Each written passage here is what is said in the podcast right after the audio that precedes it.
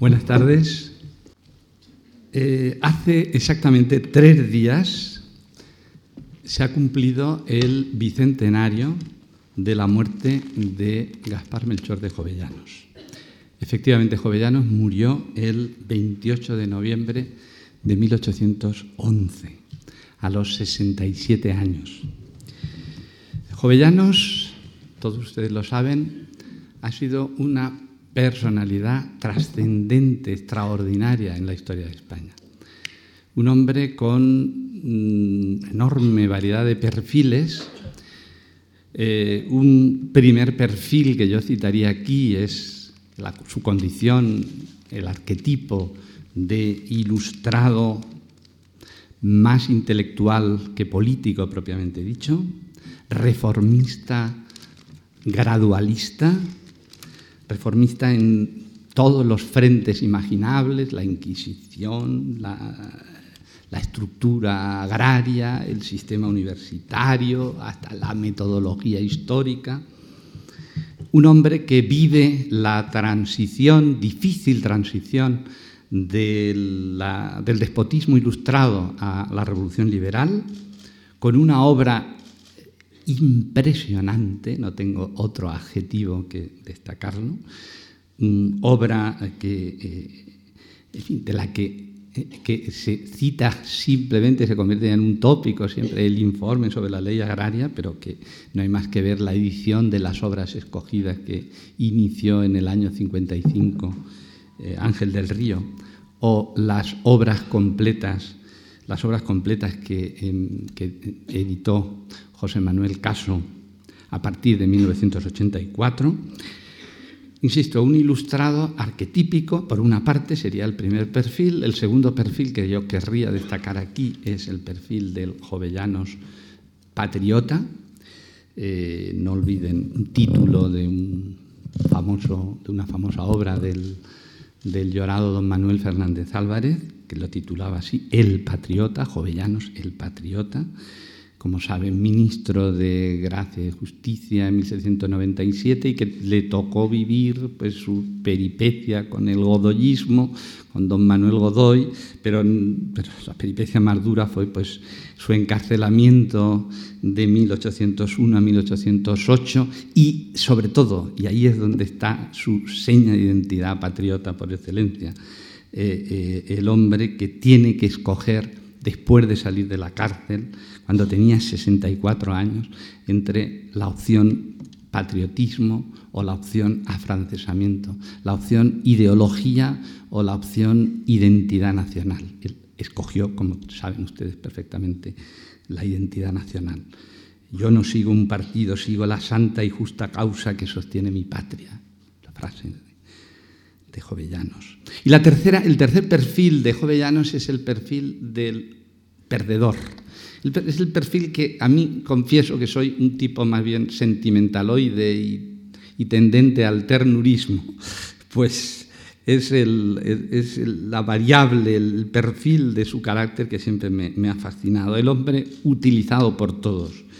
Eh, Gaspar Gómez de la Serna habló del español perdido yo creo que es el español perdedor, que en lo cual nos lleva permanentemente, cuando analizamos su figura, nos lleva a, esa tendencia, por otra parte, muy nuestra, muy, muy española, muy hispánica, la tendencia a, la nostalgia de la España que no pudo ser. Jovellanos nos ha permitido permanentemente evocar el sueño de la España que no pudo ser, el sueño de la España alternativa, de cómo nos hubiera ido si el proyecto político de Jovellanos hubiera sido el que se hubiera institucionalizado.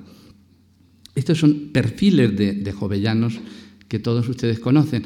Y, en cualquier caso un hombre contradictorio, porque al lado efectivamente de, las glosas que su figura ha suscitado, pues ha suscitado también críticas desde pues, el terrible, mejor dicho, Blanco White, que, en fin, que se, aludió pues, a, sus a su preocupación excesiva por las formas, a la vanidad de, Jovellanos, o, Ignacio Elizalde, mucho más recientemente, que habló del hombre, lo, despachó llamándole el acomodaticio, el acomodaticio Jovellano. un hombre, en definitiva, como ven, perfiles múltiples, hombre contradictorio, hombre, en cualquier caso, apasionante, de biografía apasionante. Y mm, lamentablemente he de decir, he de decir, he de poner aquí sobre la mesa que la eh, memoria, mm, nosotros los españoles que somos tan dados al síndrome de efemérides, a la conmemoración, que tantas, eh, tantas veces está en nuestra boca la palabra memoria histórica, pues la verdad es que no hemos sido especialmente o particularmente justos desde mi punto de vista personal, con la memoria de Jovellanos en este momento concreto en el que estamos recordando el bicentenario de su muerte. Eh, Luis Ribot, eh, con muchísimo acierto, académico de la historia, publicó una tercera en el ABC el 9 de noviembre, en la que fustigaba repito, con mucha razón, fustigaba la, extrañeza, la perplejidad que causaba que esa figura tan trascendente en la historia de España como fue, como fue Jovellanos no hubiera tenido fuera del ámbito específicamente asturiano, en el que sí que evidentemente se le ha concedido el relieve que merece su figura, a, a escala española, digo, no ha tenido en este momento histórico el recuerdo que su figura merecía. Luis eh, Ribot aludía a, que como posibles como hipótesis explicativa, aludía pues a la, débil, a la debilidad de la cultura española mm, tan, tan marcada por el, por el, localismo, por el excesivo localismo. Aludía a ese aspecto de la difícil clasificación de jovellanos entre los dos extremos permanentemente en ese hipotético centro, eh, en un mundo como el nuestro tan, tan tendente a la bipolaridad, tan tendente a, situarse en una o en la otra opción, o en la opción de la derecha o en la opción de la izquierda. Él ha sido un hombre difícilmente ubicable en un mundo, repito, marcado, muy marcado por las dichosas malditas etiquetas políticas. Él era el hombre que, no encontraba, no, no, encontrábamos una etiqueta específica para, para, asignarle. Y por otra parte, yo diría, aparte de los argumentos de Luis Ribot, que insisto, comparto, mm, diría que, que, efectivamente el problema también nuestro es que se ha desparramado tanto la memoria histórica de nuestra historia reciente, de nuestras vivencias, de nuestros traumas históricos recientes, que eh, no nos ha quedado margen para ir más allá de 1931 o 1936, que, están ahí como estigmas en nuestra memoria permanentemente danzando sobre nuestras cabezas. Eh, pienso que en cualquier caso la figura de Jovellanos merece y merece como ninguna una, evocación en el momento del bicentenario porque es una figura que tiene ese carácter de referente, de referente intelectual, pero también, y nos hace mucha falta, el referente moral en la España de nuestro tiempo. Entonces, ese valor ejemplificador que tanto ha subrayado, por otra parte, eh, el, director de esta fundación, don Javier Gomá, con la ejemplaridad pública, pues nadie mejor que efectivamente Jovellanos representa ese valor de la ejemplaridad pública. Y, por eso la Fundación Marc, en este marco del bicentenario de Jovellanos, ha querido tributarle su particular homenaje en la forma mejor de las posibles. ¿Y cuál es esa forma? Pues invitando al historiador que mejor conoce a Jovellanos de nuestro país, don Manuel Álvarez Valdés. Don Manuel Álvarez Valdés Mm, yo no voy, soy valenciano y, tiendo como valenciano a, las batallas de flores. No quiero convertir esto en una, en una, en una batalla de flores. Digo simplemente de don Manuel Álvarez Valdés que, que se licenció en Derecho en la Universidad de Oviedo, que fue alumno, discípulo de, Prieto Vances, que, luego se doctoró en la Complutense, que, es que fue abogado del Estado, miembro numerario, numerario de la Academia Asturiana de Jurisprudencia, correspondiente de la Real Academia de la Historia y de la Academia de Jurisprudencia y Legislación, mm, méritos, valores no voy a, repito, a convertir esto en una batalla de flores. Hombre experto, experto, mm, jurista, jurista ante todo, don Manuel, pero mm, apasionado por la historia, que ha estudiado, que empezó estudiando la historia de la nobleza asturiana, que se la conoce al dedillo, el libro suyo de la de, la de las hidalguías es el testimonio de ese conocimiento extraordinario de la nobleza, de la nobleza asturiana, pero sobre todo ha dedicado muchos años de su vida a la figura de Jovellanos. Hablar de Jovellanos es hablar de don Manuel Álvarez Valdés. Ha llegado a, metabolizar de tal manera la figura de Jovellanos que, que mm, cuando hablamos con frecuencia don Manuel Álvarez Valdés y yo, mm, le ocurre que eh, permanentemente está metaforizando, mm, comparando situaciones personales vividas por él con situaciones vividas por, por, jovellanos. Mm, yo creo que, hasta, hasta en algún momento mirándose al espejo ha creído ver en el espejo la, figura de Jovellanos. Insisto, muchos años dedicados a la, a la figura de Jovellanos, autor de libros extraordinarios sobre la figura de Jovellanos. Eh, estoy pensando en particular en ese libro increíble, extraordinario, que es Enigmas y Certezas, publicado por la Fundación Álvaro González, eh, publicado en el 2002 con un prólogo de, don Gonzalo Anes. Hombre que, eh, que, ha conjugado, y eso es para mí el valor extraordinario que tiene la persona y la obra de don Manuel Álvarez Valdés ha conjugado la precisión rigorista del jurista, precisión de relojero, con mm, la pasión, la pasión reconstructora del pasado, la pasión que debemos tener los historiadores. No mm, queda por mi parte sino agradecerle a, don Manuel Álvarez Valdés su presencia aquí hoy con nosotros y decirles que que les dejo, les dejo con su palabra, porque ustedes están aquí no para oírme a mí, sino para oír a, don Manuel Álvarez Valdés. Muchas gracias. Respetado profesor, doctor don Ricardo García Cárcel, queridos amigos y compañeros, pues veo aquí muchas caras conocidas, eh, señoras y señores. Tengo que empezar obligatoriamente pronunciando unas palabras de agradecimiento a la Fundación Juan Mars por varias razones. La primera, esencialmente, por la invitación que me ha hecho para poder ocupar hoy esta tribuna.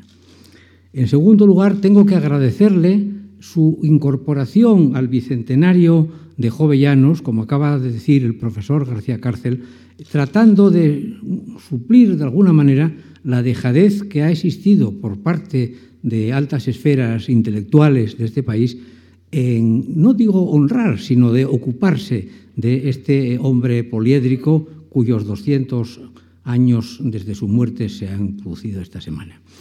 Pero tratándose de Jovellanos esto no nos debe extrañar, porque él estuvo preso siete años sin formación de causa en Mallorca y ninguna, muy pocos amigos se ocuparon algo de él, simplemente hay ese episodio del eh, canónigo de Tarragona, Carlos González de Posada, al que él llamaba con el nombre poético de Posidonio, que dicen que disfrazado de fraile y con la capucha calada, entró disfrazado, como digo, a verlo allí y que él le pagó luego con una epístola muy hermosa. Pero las corporaciones de las que formaba parte, las reales academias, de la lengua española, de la historia, de Bellas Artes de San Fernando, por no citar nada más que las que hoy existen, se olvidaron de él. Y estas mismas corporaciones se han vuelto a olvidar de él en este 200 aniversario. Y esas corporaciones tienen nombres y apellidos. Y por lo tanto yo me sumo a la censura que acaba de hacer el profesor García Cárcel de no mm, darle a este centenario el eco que la figura de Jovellanos merece. Y por último, tengo que agradecer también a la Fundación Juan Mars que me haya invitado a redactar un libro sobre este personaje que llevará el título, o lleva el título de Jovellanos, Vida, Pensamiento, Mensaje. Y mm, esto me lleva a dar las gracias también al profesor García Cárcel ya desde el momento en que recibió lo primero que escribí yo sobre Jovellanos hace algunos años, con una benevolencia extraordinaria, que se tradujo una recensión que apareció en el suplemento cultural de los sábados de ABC y que luego ha seguido el curso de todo este libro con gran interés, de manera que yo creo, si no se me toma pedantería, que mm, habría que buscar en el derecho romano una figura que mm, tipificase lo que ha sido el profesor García Cárcel en relación conmigo, que es, a mi juicio, la de curator ventris. Curator ventris, como sabrán bastantes de los que están aquí presentes, es el que cuidaba de los derechos del concebido y no nacido, tratando de que llegase a nacer. Y él ha sido el que ha hecho en lo largo de estos últimos años de curator ventris, no, mío, ¿no? sino de mi libro. Y yo le agradezco profundamente eh, lo que ha hecho en ese, en, ese, aspecto, así como estas palabras mm, elogiosas que salen fundamentalmente de su bondad de corazón más que de mis merecimientos. Y dicho esto, vamos a empezar ya a hablar en serio de Jovellanos. ¿no? Como ha dicho, esta semana se ha cumplido los 200 años de la muerte de Jovellanos en un pueblo de la costa del mar Cantábrico llamado Puerto de Vega, entre Luarca y Navia, y a donde había llegado huyendo de los franceses que le habían obligado a escapar el bergantín volante de Gijón y murió allí de una pulmonía que contrajo. Tenía ya casi 68 años y era un hombre verdaderamente deshecho física y moralmente. Y entonces yo voy a mm, recordar brevemente eh, su, su vida para luego hacer algunas consideraciones que someteré a las de ustedes. Eh, mm, su padre eh, era alférez mayor de Gijón, de familia hidalga, pero con muy pocos medios económicos, porque a causa de la inflación que ya existía entonces, el mayorazgo creado el siglo XVI había reducido mucho sus, sus posibilidades. Su madre era hija del marqués de San Esteban del Mar del Natahoyo, y este señor era un hombre francamente rico, pero debido al régimen eh, fundamentalmente de mayorazgos masculinos, y en este caso así lo era, esta señora solamente aportó una dote reducida al matrimonio con el padre de Jovellanos, de manera que mm, hay pruebas muy evidentes de que ellos lo pasaron muy mal, una gran estrechez, pero siempre muy preocupados de mantener sus pujos de nobleza dentro de aquel ámbito. ¿no? Además hay que tener en cuenta que este matrimonio llegó a tener 12 hijos. Para poder educar a este joven adolescente, eh, eh, su padre, don Francisco Gregorio, no contaba con dinero, como ya se dijo, pero sí contaba con un instrumento poderoso que utilizó con gran acierto, que es el de la recomendación, que también es un instrumento que se utiliza en todos los tiempos. Y entonces, a través de los parentescos familiares, logró ir dándole medios para poder hacer que... Mm, eh, Jovellanos pudiese obtener una mm, colocación en la vida. Y empezó, y siempre a través de este medio, eh, siendo colegial en el de los padres franciscanos de Oviedo, y ya a los 14 años consiguió para él un beneficio eclesiástico sin cura de almas, es decir, que era nada más que cobrar, recibir la tonsura, y rezar a diario el oficio divino. Y eso le proporcionaba una renta, bien escasa, es verdad, pero de alguna manera era una ayuda. Y después mm, se trasladó a Ávila, en cuyo palacio episcopal un contrapariente de Jovellanos, don Romualdo Velarde, Velarde y Cienfuegos, pues había creado un grupo de personas que algunos llegaron, no nos da tiempo ahora de ocuparnos de ellos, a, eh, a, a tener puestos verdaderamente importantes dentro de la maquinaria del Estado. Y allí pues estudió leyes y cánonas y extrañamente Jovellanos antes de obtener un título en la universidad oficial que había en Ávila, en el colegio de Santo Tomás, de los padres dominicos, pues se marchó a otro sitio donde había una universidad, podemos decir, de menos categoría todavía, que era la de Burgo de Osma. Y allí mm, obtuvo el título de bachiller en leyes en el año 1761. Y luego en Ávila volvió otra vez y ahí obtuvo la licenciatura en cánones. Eh, mm, él en sus sátiras después condena a estas universidades por su pésima categoría intelectual y docente. El buen obispo Velarde, el venerable obispo, como dice Cian Bermúdez, eh, que el, el, biógrafo de Jovianos, le concedió todavía otros dos beneficios eclesiásticos con, sin cura de almas que supusieron también una ayuda económica para pasar por aquellos años. Y acabó por alcanzarle una beca de estudiante en el Colegio de San Ildefonso de la Universidad de Alcalá de Henares, que es la Complutense de verdad, no la Complutense de Madrid, en la que yo, como ha dicho este señor, me doctoré. Y allí obtuvo el título de bachiller en cánones. Y en esa época Jovellanos aparece componiendo versos que entonaba acompañado a la guitarra como si fuese un cantautor de nuestros días. Pasó a Madrid como pretendiente en Cortes y trató con cartas de recomendación para el duque de Losada, que es un personaje muy poco conocido, pero que era el sumiller mayor de Corps de Carlos III. Es el que le levantaba por la mañana y el que le daba las buenas noches al acostarse. Este señor, que era soltero, solterón, pues eh, era primo carnal de la madre de Jovellanos, pero no lo acababa de recibir, seguramente porque decía, como es un pariente pobre, pues nada. Pero quiso la suerte que en los carnavales del año 1777, una señora que no sabemos cómo se llamaba y que pasó a la historia con el nombre de la Marquesita de N, no sabemos quién era ella, ni su nombre, ni su título, lo tomó a él de acompañante para ir a los saraos y a los bailes de carnaval. Y el duque de Losada, a pesar de que era un hombre de avanzada edad para entonces, que de alguna manera la, pretendía, le dijo, ¿y quién es ese Opalandas? aludiendo a la vestimenta de Jovianos, que le acompaña. Dijo, pues es pariente de usted y además quiere verle y es merecedor de que se le escuche. Pues nada, que venga a verme inmediatamente. Lo recibió y lo que en principio él pidió fue eh, que le diesen un puesto de canónigo en la catedral de Tui, pero con un giro eh, de 180 grados cambió y mm, obtuvo una plaza de magistrado en la sala, en la cuadra del crimen de la audiencia de Sevilla y lo cual demuestra también que su vocación religiosa pues tampoco era demasiado arraigada, ¿no? Y yo pido que dediquemos una sonrisa amable a esta marquesita de N que supo encauzar la carrera civil de Jovellanos hacia aspiraciones más profundas.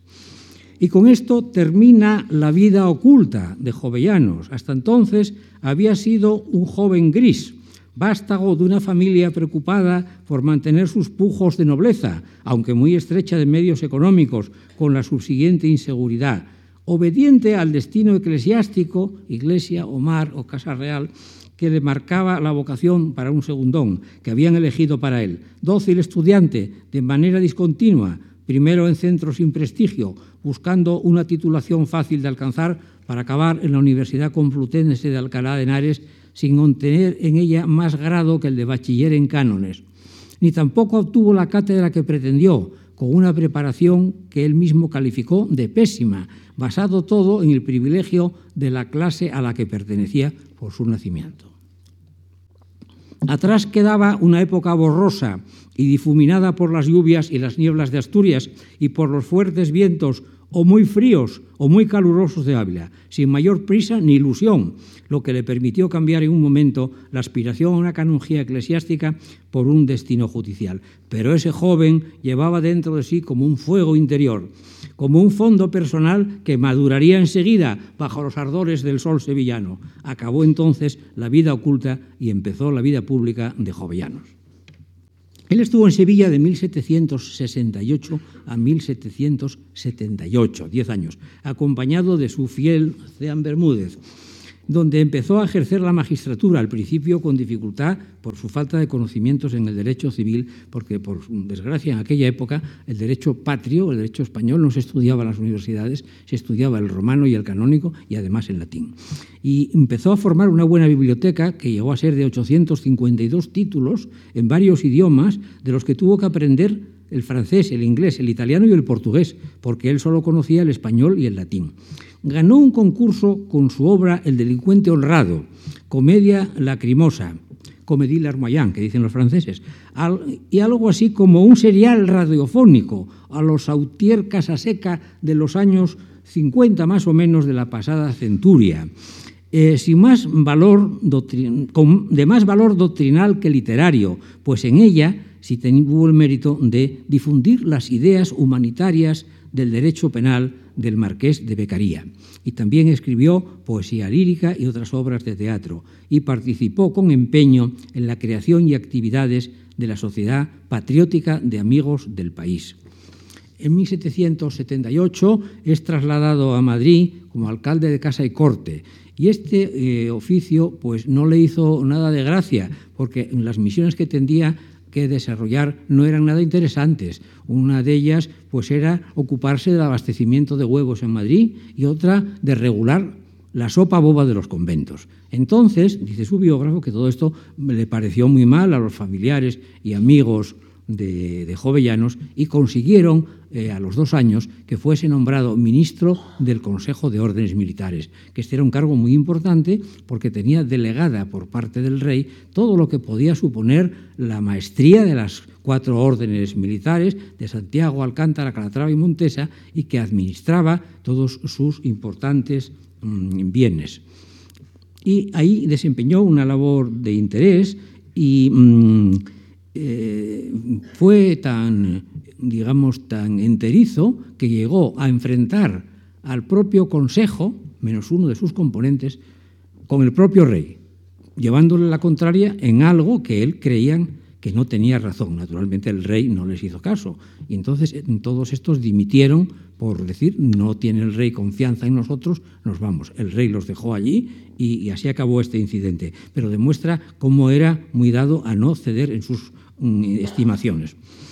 Elaboró trabajos muy destacados para la Real Academia de la Historia, que posiblemente sería la más obligada en estos momentos de recordarlo, porque trabajó muchísimo para ella.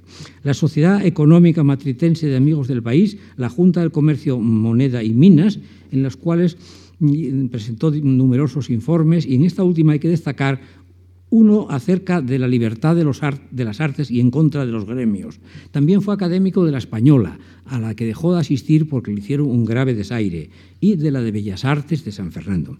En resumen, que el petimetre que era Jovellanos al principio de esa época se convierte en un importante magistrado, miembro de varias reales académicas, polemista literario divertido, animador de las tertulias de Campomanes y de la Condesa del Montijo y persona de moda. Triunfa en Madrid y desde la corte influye en Asturias y para Asturias.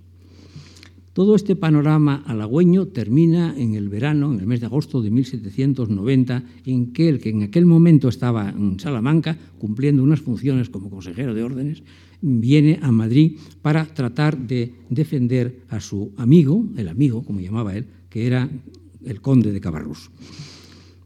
Perseguido por el gobierno por supuestas irregularidades que no se aclararon nunca, pero que le supusieron al conde de Cabarrús cinco años de prisión en el castillo de Batres y que, terminaron perdón, por la intervención de su hija, Teresa Cabarrús, conocida en la historia de la galantería como Madame Taillén, musa de la Revolución Francesa y a Jovellanos le costó un destierro disimulado en Asturias, que duró hasta 1797, después de ser rechazado entonces, 1790, por Campomanes, con lo cual se terminó por completo la amistad que tenían entre ellos y del que era un íntimo colaborador, porque con Bomanes no quiso ni recibirle, a pesar que era un contertulio de diario, para poder tratar de ayudar a Cabarrús. La lealtad de Jovellanos a Cabarrús le costeó a Jovellanos su carrera política y administrativa y le desplazó de la cárcel, pues mm, tuvo que pasar a vivir nuevamente en Gijón. Es un tópico llamar a este periodo de 1790-1797 los felices años de Gijón, desde Ceán Bermúdez hasta José Miguel Caso y don Manuel Fernández Álvarez, que acaba de ser citado, todos biógrafos suyos, y también el escritor, mm, secretario de la revista eh, de Occidente, Fernando Vela, en un libro que se llama El grano de mostaza. Pero yo no estoy de acuerdo con ninguno de ellos, a pesar de que Jovellanos logró entonces inaugurar su gran obra, el Real Instituto Asturiano, dedicado a la enseñanza de la mineralogía, de la náutica y las ciencias exactas y naturales bajo el lema quid verum quid utile, a lo que es verdadero y a lo que es útil que se levantó en Gijón. Aunque en el diario no hace referencia alguna, es seguro que al recogerse Jovellanos en su aposento el 7 de enero de 1794, día de la solemne inauguración, Después de haber despedido a los últimos invitados, sintió esa sensación de plena felicidad que a los humanos se nos concede gozar muy pocas veces a lo largo de nuestra vida. Había conseguido poner en marcha su obra predilecta, el instituto. Es casi seguro que la emoción de la larga jornada le retrasase la llegada del sueño. En medio de esos pensamientos que mm, tenía en la cabeza, y con los que al fin cerraría los ojos en el que sin género de dudas fue el día más feliz de su vida.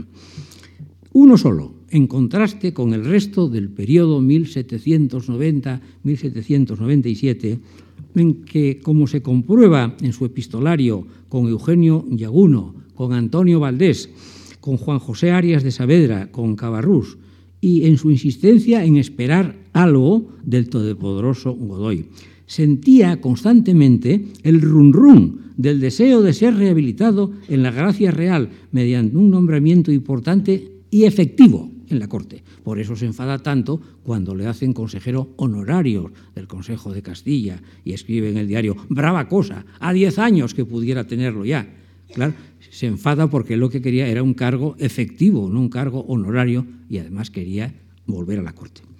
De esta época son los primeros diarios que llegaron a nosotros, el famoso informe sobre la ley agraria, la memoria para el arreglo de la policía de los espectáculos y diversiones públicas, las cartas del viaje de Asturias, las cartas a Ponz y otros muchos escritos, en especial los informes mineros.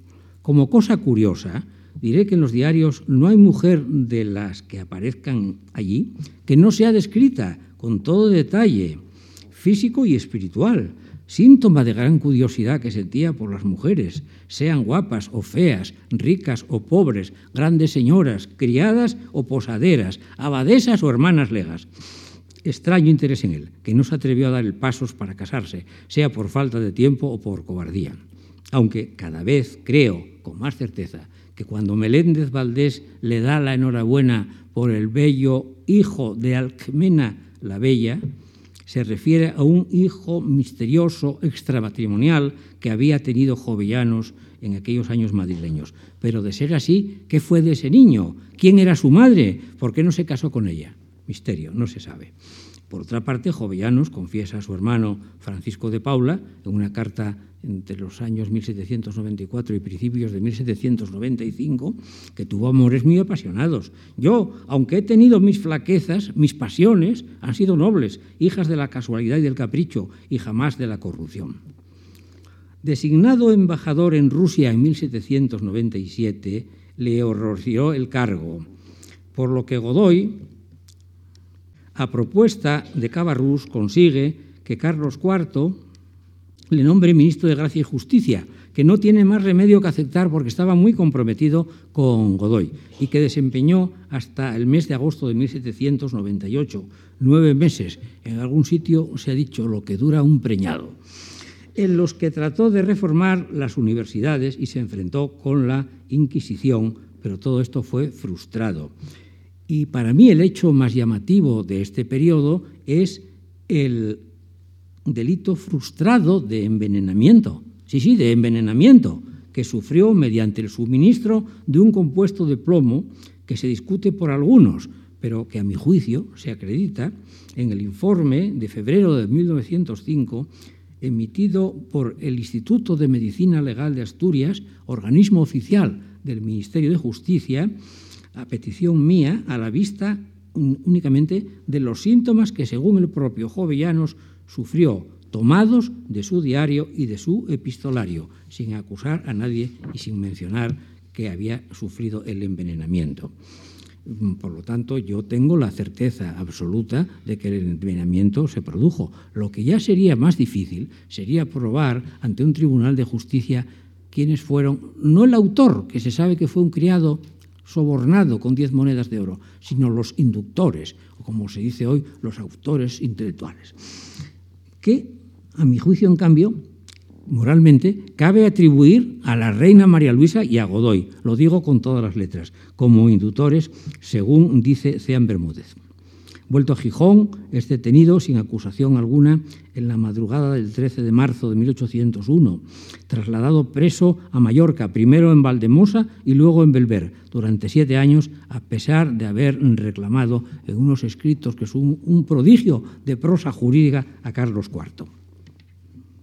Las órdenes que se dieron para su custodia fueron severísimas, con incomunicación absoluta y guardias de vista privado de papel, lápiz, pluma y tinta. Pero estos rigores se fueron atenuando con el tiempo. Claro, fueron más de siete años. Y llega un momento en que, asistido por su mayordomo, su secretario y su cocinero, que estaban con él, más parece un rey en el exilio, si bien que debía de permanecer dentro de los límites territoriales señalados, que eran los, los del castillo y sus alrededores y allí recibe visitas de señoras y caballeros de la buena sociedad mallorquina, de su confesor, etcétera, a quienes obsequia con invitaciones y los jefes encargados de su vigilancia comparten su mesa. Su actividad intelectual entonces fue muy intensa, tanto leyendo como escribiendo y tomando notas de los libros que leía, con lo que evitó una previsible depresión nerviosa, sin más lamento, a pesar del, del cautiverio, que su descripción, su transcripción, perdón, del Salmo, Judícame Deus, júzgame Dios y dime si soy culpable o inocente. Liberado en 1808, empieza la invasión napoleónica. Mm, y rechaza todas las propuestas de colaboración que le hacen sus amigos afrancesados y los nombramientos de los propios Bonapartes, José y Napoleón. De su epistolario y su diario se comprueba que no pensó nunca ni pasó por su mente aceptar cargo alguno de los invasores. Nombrado ministro de la Junta, miembro de la Junta Central, desarrolló allí como jurista una actividad previa y preparatoria de las Cortes de Cádiz, que no escucharon sus propuestas sobre el parlamentarismo, bilateral con una Cámara de Obispos y Grandes de España, o sea, un Senado de privilegiados, como lo llama él mismo, y que proclamaron la soberanía de la nación que, según Jovianos, le tocaba al rey. Designada una regencia, marchó de Cádiz en marzo de 1810, embarcado hacia Gijón en el barco Nuestra Señora de Covadonga, pero una larga y dura enfermedad estuvo a punto de que zozobrase el barco, que encontró asilo en el puerto de Muros, en Galicia, donde él permaneció 18 meses, dentro de los cuales pasó los que él llama los días más felices de mi vida, pues conoció allí lo que se llama hoy la cultura de los pazos, en el Pazo de Santa Cruz de Ribadulla, 53 días y 54 noches, invitado por la marquesa de ese título, con la que mantuvo un, un, epistolario muy interesante y en donde firmó su memoria en defensa de la Junta Central. Regresó a Gijón en agosto de 1811 encontró devastada su casa y el instituto. Como el ave fénix renace entre las cenizas y empieza la reconstrucción de todo, pero ante el avance de los franceses tiene que huir en el bergantín volante con pretendido rumbo a Ribadeo, el 6 de noviembre de 1811. Otra tempestad que duró ocho días, les obligó a refugiarse en Puerto de Vega, entre Luarca y Navia, y en donde murió de pulmonía el 28 de noviembre de 1811 Las Cortes de Cádiz le nombraron benemérito de la patria el día 12 de enero del año siguiente, o sea, un, mes y pico después. Y en el otro mes siguiente, en febrero de 1812, quedó terminada su primer biografía que escribió mm, su admirador Isidoro Antillón y Marzo. En un libro mío anterior sobre Jovellanos se resume su propio título, traté de reparar en sus enigmas y sus certezas, por entender que él era una persona sumamente enigmática, si bien hay una serie de puntos en los que el misterio se desvanece. Su fe religiosa, su devoción monárquica, su patriotismo, su idea del equilibrio de poderes políticos como el de una balanza basado en la soberanía del rey y en la participación de los representantes del pueblo en el poder legislativo, con el poder judicial libre pero acomodado a la ley, en el sometimiento del gobierno y de los ciudadanos a la Constitución y a las leyes, su fidelidad en la amistad, su preocupación por la educación para buscar la felicidad pública. Me atrevo a seguir calificando a Jovellanos como personalidad definida por el contraste entre lo críptico de su idiosincrasia en general y lo claro de las, de las concretas afirmaciones o certezas que postula. En cuanto a su carácter enigmático, ahí están las pruebas del misterio. No sabemos quiénes fueron las mujeres que amó en Sevilla, en Madrid o en otros sitios. ¿Tuvo realmente que aceptar el cargo de ministro forzado por su compromiso con Godoy? No se saben bien todas las causas de su cese. ¿Quién fueron los inductores de su envenenamiento? Que él sabía y yo me imagino. Y los autores de las delaciones anónimas. De las certezas hay abundantes pruebas de su sentido de la amistad que fue compatible con la rectitud de su testimonio por el proceso sevillano y luego en Madrid contra Igual su admiración afectuosa, deslumbrado por el matrimonio de Lord y Lady Holland, y su especial afecto por la citada marquesa de Santa Cruz de Ribadulla, su lealtad ciega a Cabarrús. Insisto en su fe religiosa, probada muchas veces y practicada siempre, a pesar de ser tachado indebidamente como masón, incluso en libros escritos muy recientemente, quizás por inercia, sin que exista una sola prueba, ni propia ni ajena, que demuestre eso.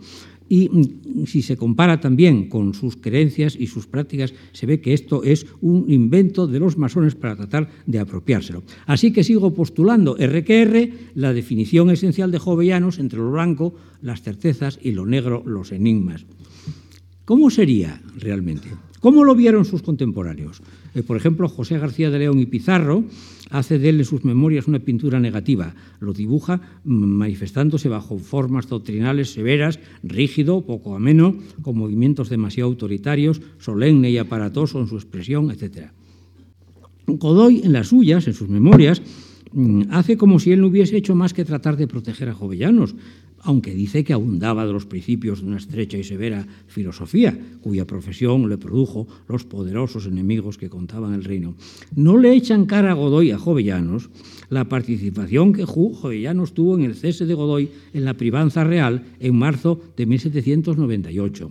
Con ello, al no aludir Godoy a una posible causa de resentimiento suyo contra Jovellanos, trata con astucia de eliminar un posible efecto de ese resentimiento y busca parecer como si él hubiese sido absolutamente ajeno a la persecución que sufrió Jovellanos por carecer, según Godoy, de motivos.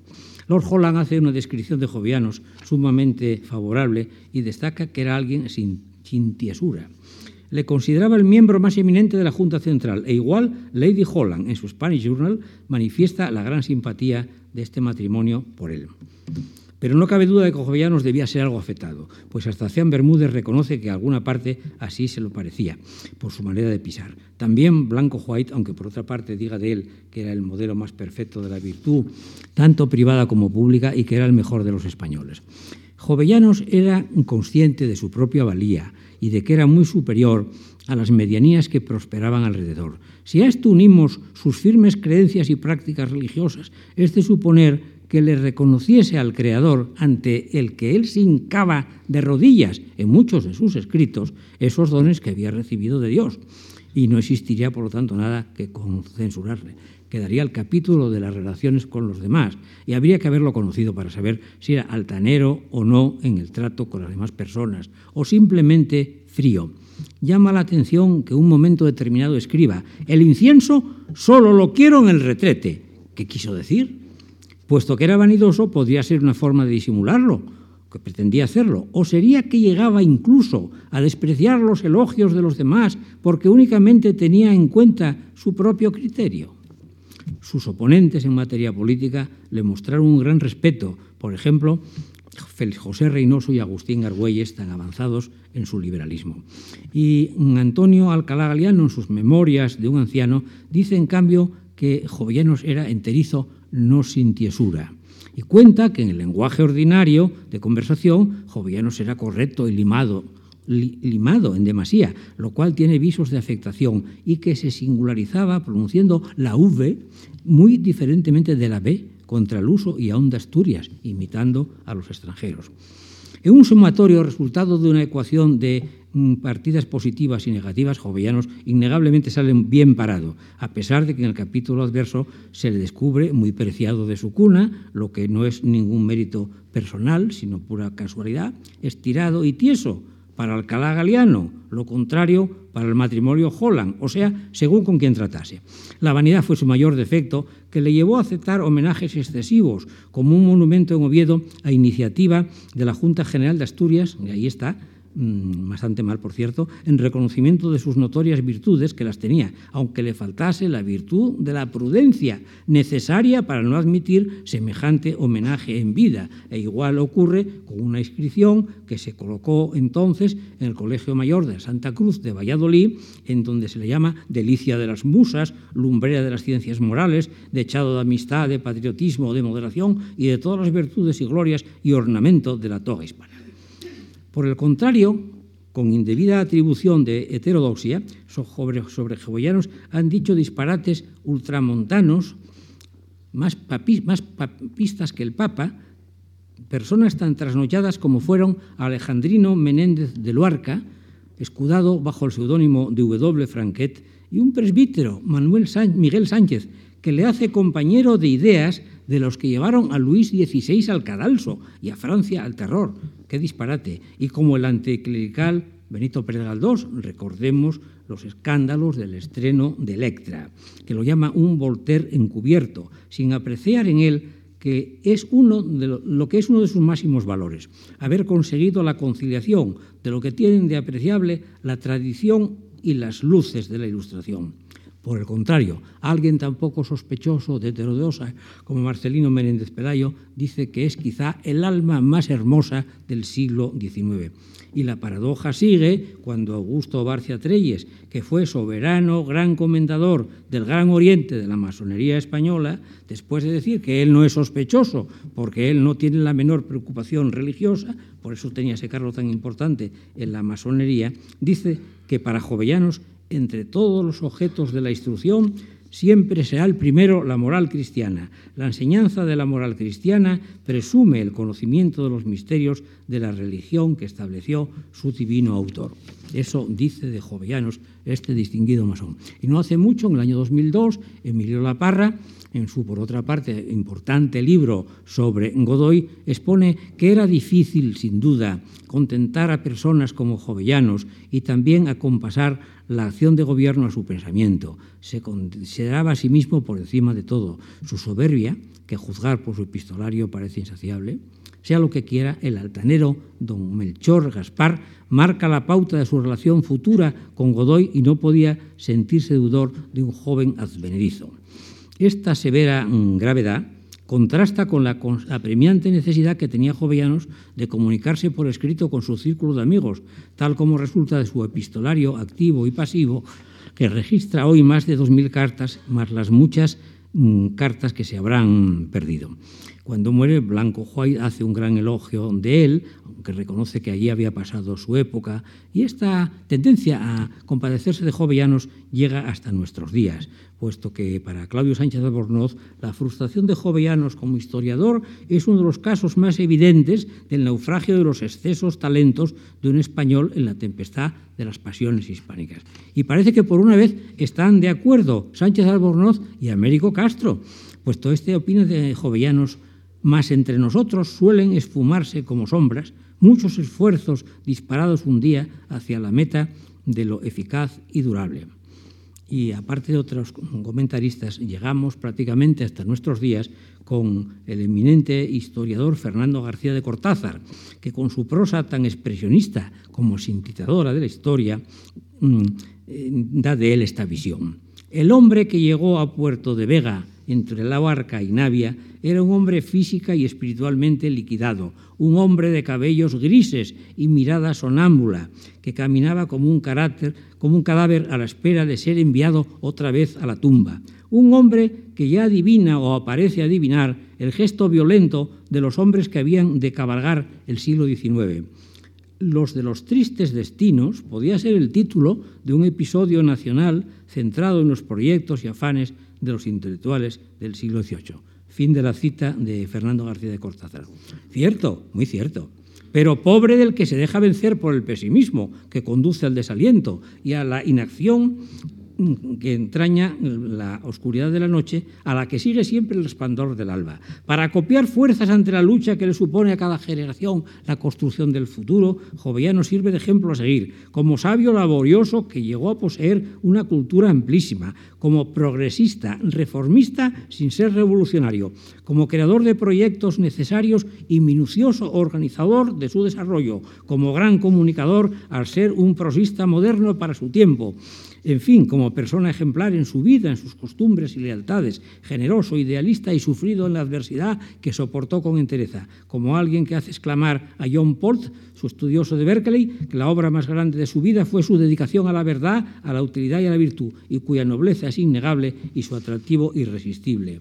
Constituye una excepción de esta serie de lamentos citados otro español egregio, Gregorio Marañón que dice en su prólogo a los afrancesados de Miguel Artola.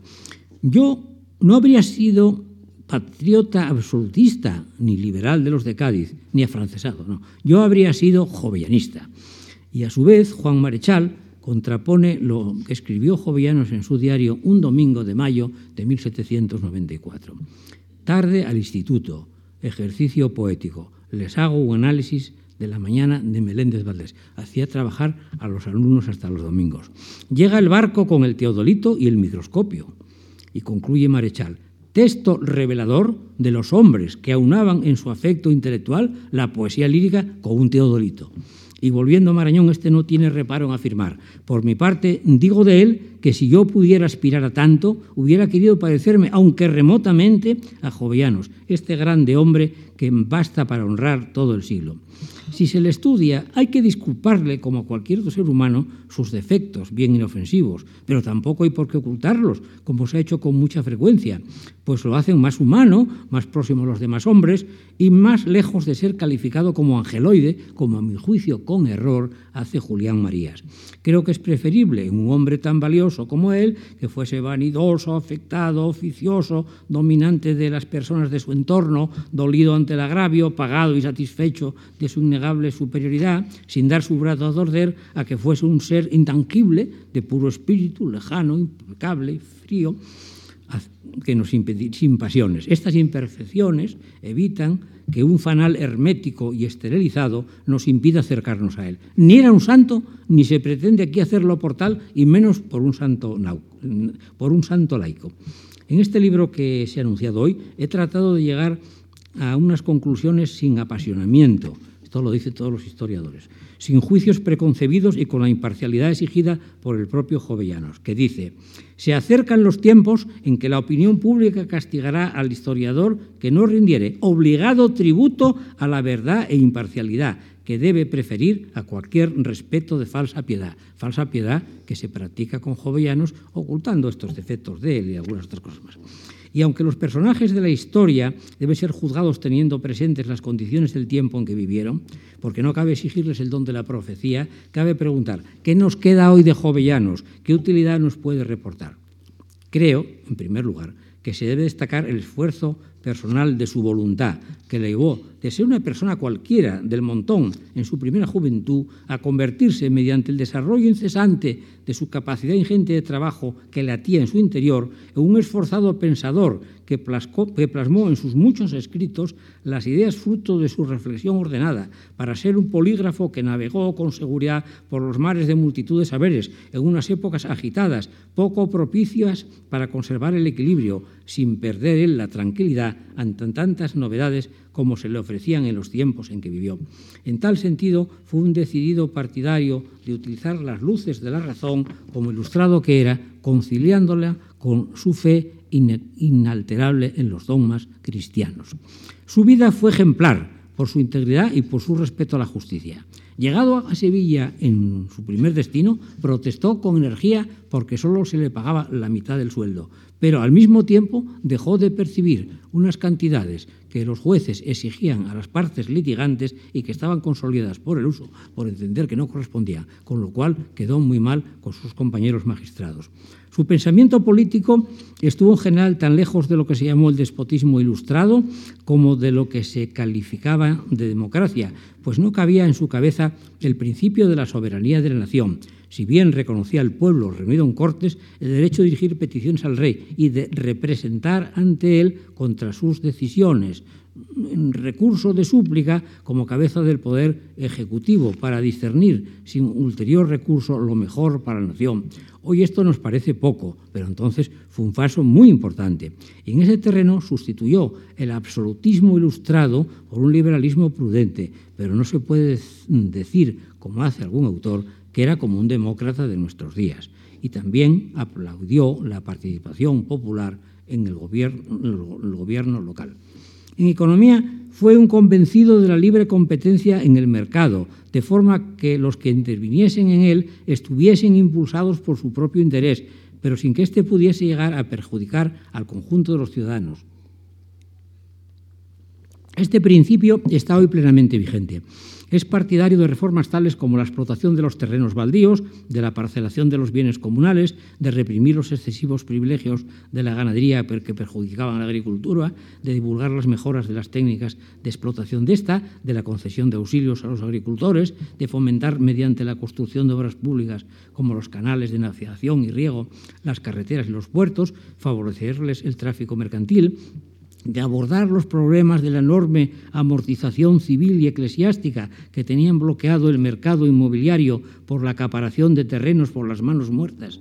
Él proclamaba que el objeto de la sociedad es alcanzar la felicidad general, concebida como aquel estado de abundancia y comodidades que debe procurar todo gobierno a sus individuos, basada en la prosperidad lo que entendido al pie de la letra parece como que si quisiese buscar solo la simple posesión de bienes materiales, pero ello no es así, pues en sus invocaciones a la virtud son constantes y pueden condensarse en una carta que le escribe a la ya citada marquesa de Santa Cruz de Ribaduya cuando le dice refiriéndose a sus hijas, a las que quería entrañablemente, especial a la mayor de ellas, a la que él llamaba con gran cariño Merceditas, iluminando su espíritu con la y ustedes perfeccionándolo con el ejemplo, las enseñabais a ser completamente virtuosas para no ser jamás infelices. A lo que más esfuerzos dedicó fue a la educación o instrucción pública, en la que pasó de la teoría minuciosa a la práctica rigurosa, con la creación de su Real Instituto Asturiano, el que en su destierro en Mallorca llamaba el huerfanín, por el desamparo en que le estaban dejando sus enemigos. En esta materia tiene presente la ideología propia de la sociedad estamental, porque defiende que la instrucción sea la que le correspondía a cada individuo según su puesto en la sociedad, de modo que no se muestra estimulante del ascenso social fruto del esfuerzo, al que señala como una excepción muy rara, con la única salvedad del repetido instituto al que llama como alumnos tanto a las clases inferiores como a los nobles y a estos incluso como profesores. En lo que toca a la importancia de la nobleza, Jovellanos mantiene los principios de la sociedad en que nació, aunque fustigó con sátiras los oficios de los nobles ociosos e ignorantes, a los que señaló su formación con destino a ocupar los puestos elevados del gobierno, pues consideraba más propicia la nobleza bien acaudalada para el desempeño de altas misiones que a los criados en ambientes pobres y de trabajo manual, por estimar que aquellos estaban mejor preparados para sacrificarse en beneficio del bien público. Se mostró restrictivo en el ascenso de los plebeyos a la nobleza hereditaria, solo mediante esfuerzos extraordinarios, y muestra un gran desprecio por los hidalgos pobres que tanto abundaban en su tiempo, de los que censura su ociosidad y sus pretensiones.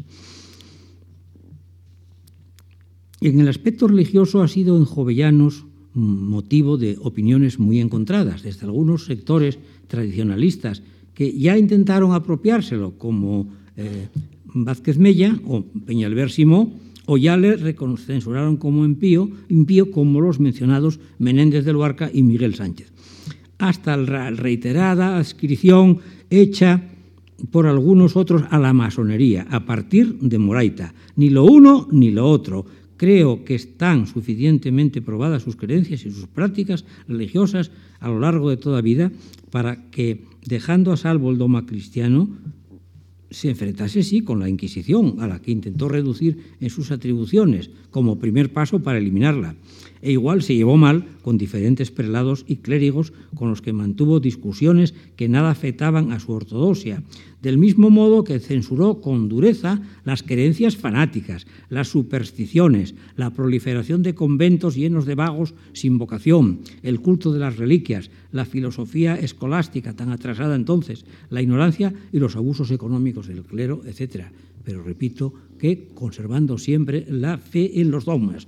Todo este cúmulo de doctrinas y realizaciones constituyeron en su tiempo un modelo pionero a seguir hoy por lo razonado de su planeamiento y muchas son todavía provechables mutatis mutandis, tales como el respeto a la opinión pública, que ahora se desprecia, la participación de la nación en la labor legislativa, censuraría eh, muy duramente los vigentes partidos políticos, por su rigidez, por sus listas cerradas, la exigencia de la virtud a los dirigentes políticos con condena expresa de la corrupción. ¿Qué diría hoy?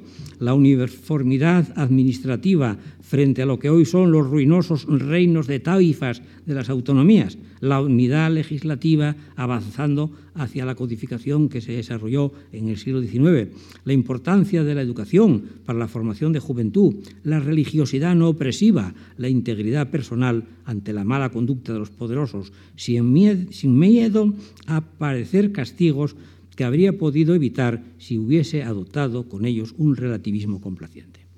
Es posible, es imposible resumir en un libro y menos en una conferencia la enorme bibliografía que hay sobre jovellanos, pero habría que citar al menos los nombres de Ceán Bermúdez, González de Posada, Cándido Nocenal, Julio Somoza, Miguel Artola, Gaspar Gómez de la Serna y José Miguel Caso, pues su bibliografía se acerca hoy a los 4.000 registros entre libros y artículos de revistas especializadas dedicadas a covillanos. Mm, su vida y su obra, al estudiarlas, me han llevado a reflexionar para acabar contradiciendo sinceramente al propio José Miguel Caso, cuando nos presenta a Jovellanos como un demócrata en nuestro tiempo, lo cual no es cierto, porque reservaba para el rey el veto suspensivo de las leyes que habían sido aprobadas por las Cortes, si a él le parecía esto. Al citado, llorado profesor Manuel Fernández Álvarez, cuando encuentra ideas republicanas en Jovellanos, ¿dónde están? Es un disparate. A los ultramontanos mencionados anteriormente, mm, partidarios, decir que era un, heterodoso que fue negado, aparte de Menéndez Pelayo, por Gumersindo la Verde. Eh, al Ignacio Elizalde, citado por el profesor García Cárcel, mm, que dice que Jovellanos fue partidario del, despotismo mientras no le apretó a él el zapato.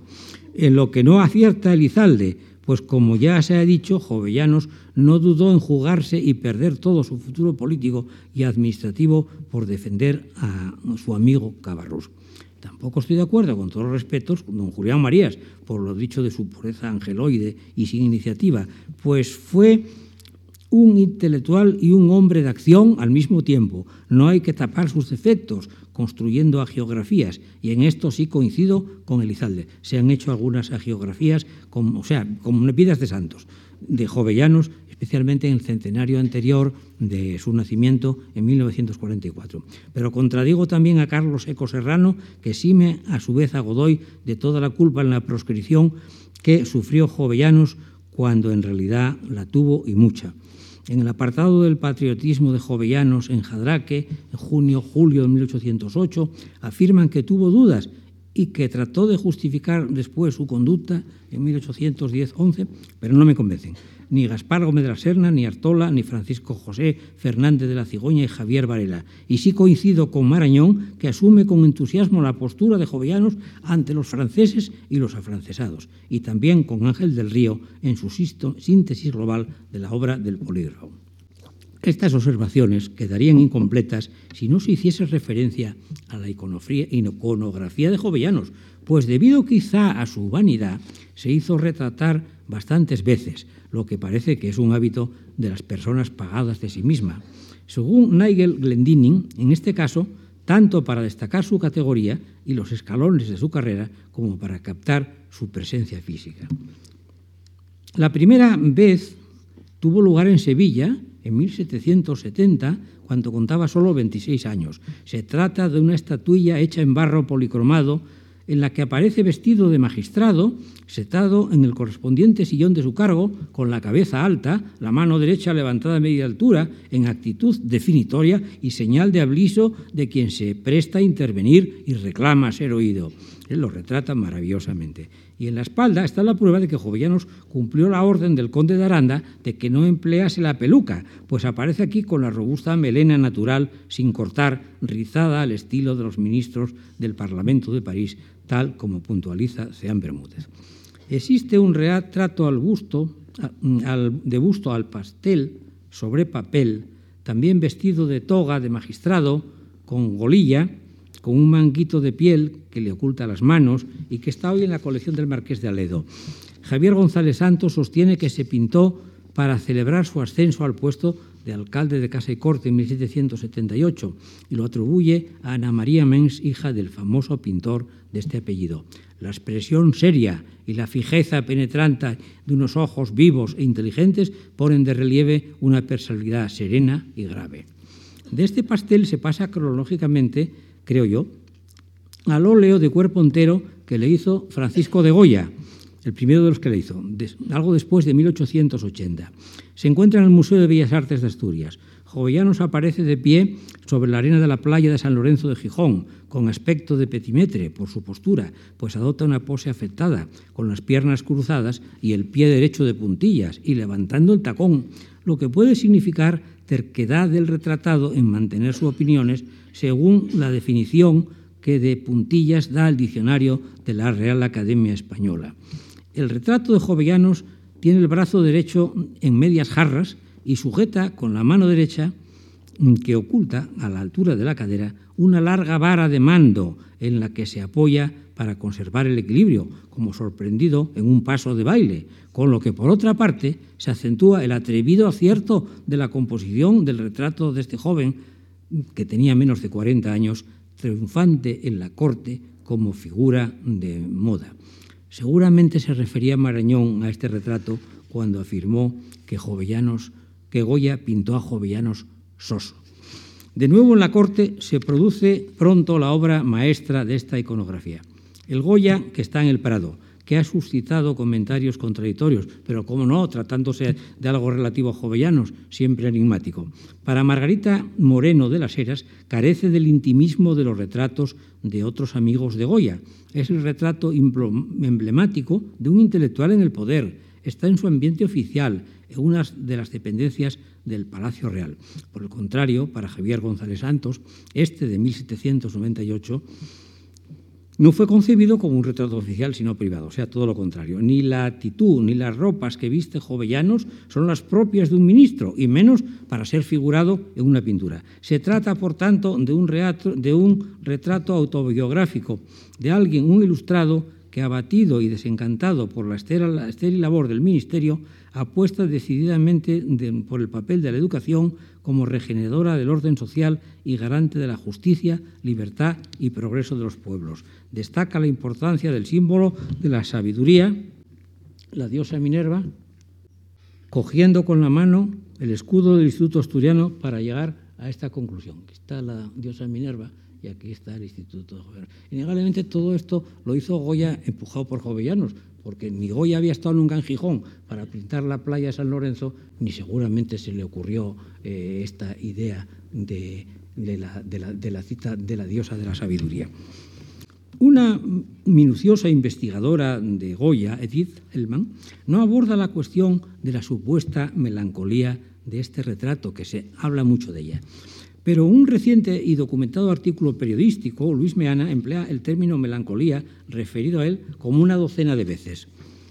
Tal es su convencimiento, y como no podía ser menos, se refiere a la que se convirtió casi en una imagen canónica, remontándose al grabado de Alberto Durero, Melancolía I, hecho en el año 1514 y que se encuentra en la Biblioteca Nacional de Francia en París, pero no, se debe olvidar que no todo coincide, pues la, la mirada de la figura alada, perdida, no se fija abiertamente de frente en el espectador, al revés que la de Jovellanos. Jovellanos mira aquí de frente, en este detalle del cuadro famoso del Prado, y en cambio esta mujer es mujer extraña, ¿no? Mira hacia este sitio, perdida fuera del cuadro. Y mm, al contrario de Jovellanos, el personaje en su línea de desconfianza frunce con claridad el entrecejo. Todas estas disquisiciones parten del retrato de, de Goya, no podrían tener fin. Y no merecía la pena reflexionar también sobre que en el cuadro de, Goya, en el cuadro de Goya, eh, Jovellanos aparece con la faz serena y la cabeza apoyada en la mano, mirando de, frente sin interrogación, todo en situación de descanso o de pausa, pensando seguramente en su tarea política inmediata. Una vez que entonces se encontraba muy contento, como destaca, precisamente Goya en una carta a su amigo Martín Zapater, hasta con extrañeza, porque Jovellanos no era un hombre de grandes alegrías, ya que en las fechas de la estancia de Goya en Aranjuez, donde se pintó entonces el repetido retrato, habían conseguido Jovellanos y Saavedra que Godoy cesase en la primer Secretaría de Estado, aunque fuese transitoriamente. Todo esto es de mi cosecha, por lo que digo también, como Marayón, permítaseme esta audacia de afirmar que Jovellanos no aparece melancólico en el retrato, pues ni se le ve así, ni tenía por qué estarlo entonces, lo que confirma Goya. Viene por fin el último retrato hecho en vida de Jovellanos en Sevilla, en mármol de Carrara, busto, por Ángel Monasterio, por encargo de Lord Holland.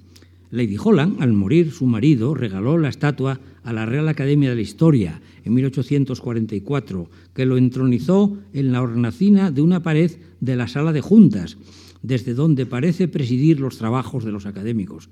La fría serenidad del mármol reproduce la cabeza y el busto de Jovellanos con una emotiva belleza clásica, sin el menor adorno, desnudo, recordando un patricio romano como pudiera ser su admirado Cicerón. Y sin pretender agotar esta galería iconográfica, había que referirse a un óleo de medio cuerpo que José Camón Aznar en su guía del Museo Lázaro Galdeano, del que fue director, da como de Goya, atribución que no es pacífica.